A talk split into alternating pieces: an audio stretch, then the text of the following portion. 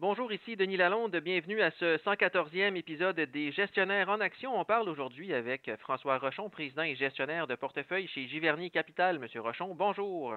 Bonjour.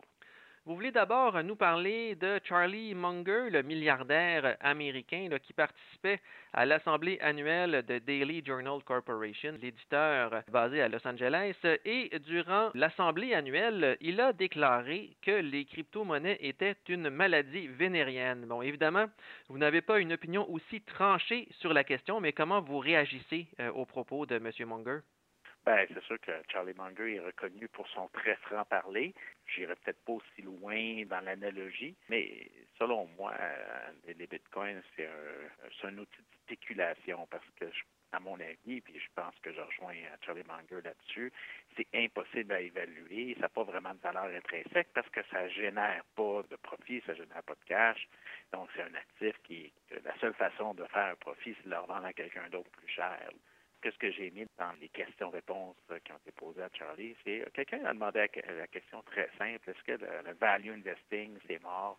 Et il a dit non parce que value investing, c'est un concept, c'est un principe qu'on investit en bourse en acquérant un titre pour moins que sa juste valeur intrinsèque. C'est un principe qui ne changera pas, qui sera toujours présent. Puis ça, j'ai trouvé ça intéressant qu'ils reviennent là-dessus.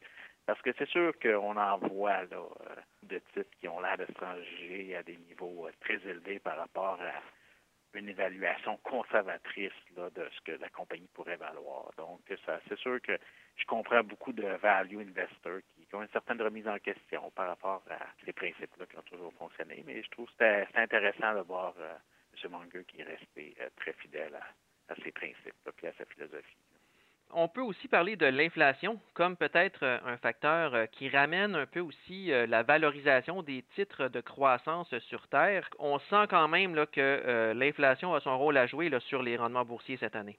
Oui, ben, l'inflation, c'est certain que c'est un problème majeur en général pour les investisseurs. C'est le pire ennemi de celui qui épargne et de celui qui investit son capital.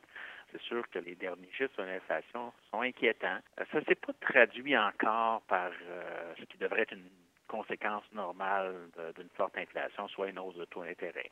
Les taux d'intérêt ont augmenté un petit peu, mais on est encore à environ 2% pour les obligations de 10 ans aux États-Unis. Donc, c'est pas encore euh, très élevé, puis ça reflète certainement pas une inflation supérieure à 3 là. De cette optique-là, on dirait que le, marché obligataire, les investisseurs ont l'air sceptiques que c'est vraiment durable, une inflation plus élevée. Par contre, c'est vrai, euh, plusieurs titres boursiers qui avaient des très, très hauts qui avaient des très hauts taux de capitalisation des profits, ont reculé passablement là, dans les trois derniers mois.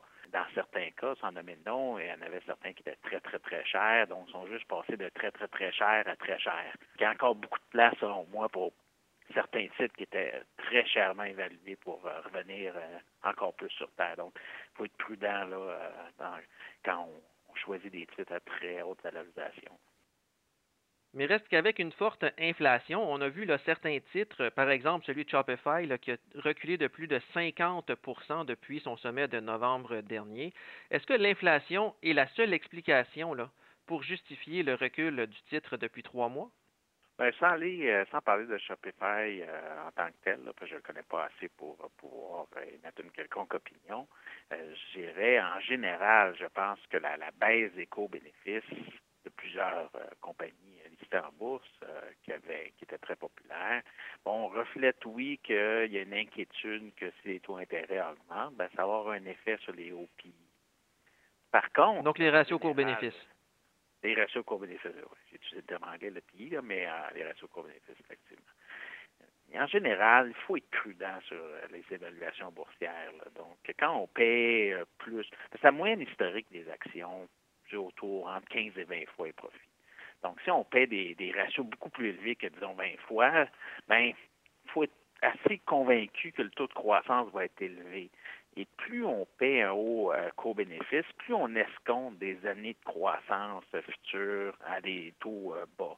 Donc, on réduit notre potentiel de rendement, même si on a raison là, sur euh, la valeur future de la compagnie, sur le taux de croissance qu'on anticipe. On parle d'investissement de valeur, ben Graham, quand il a écrit L'investisseur intelligent en 1949, il a voulu euh, synthétiser en une phrase l'essence de l'investissement intelligent, l'approche valeur, c'est-à-dire la clé, c'est la marge de sécurité.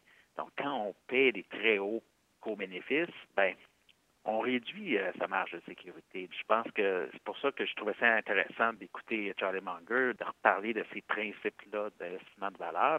Ça sous-entend de se laisser une marge de sécurité. je pense qu'il y a beaucoup, beaucoup de titres euh, technologiques ou autres en ce moment dans les marchés boursiers qui ont malheureusement, à mon avis, euh, pas une très grande marge de sécurité.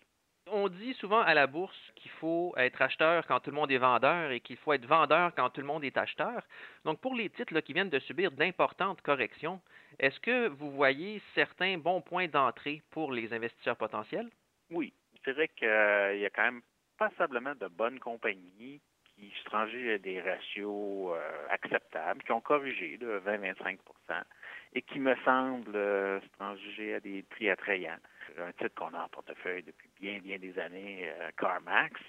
Si on regarde le titre étranger après 14 fois les profits qu'on a anticipe cette année, ben, c'est bien en bas de sa moyenne historique, c'est bien en bas aussi de la moyenne du S&P 500.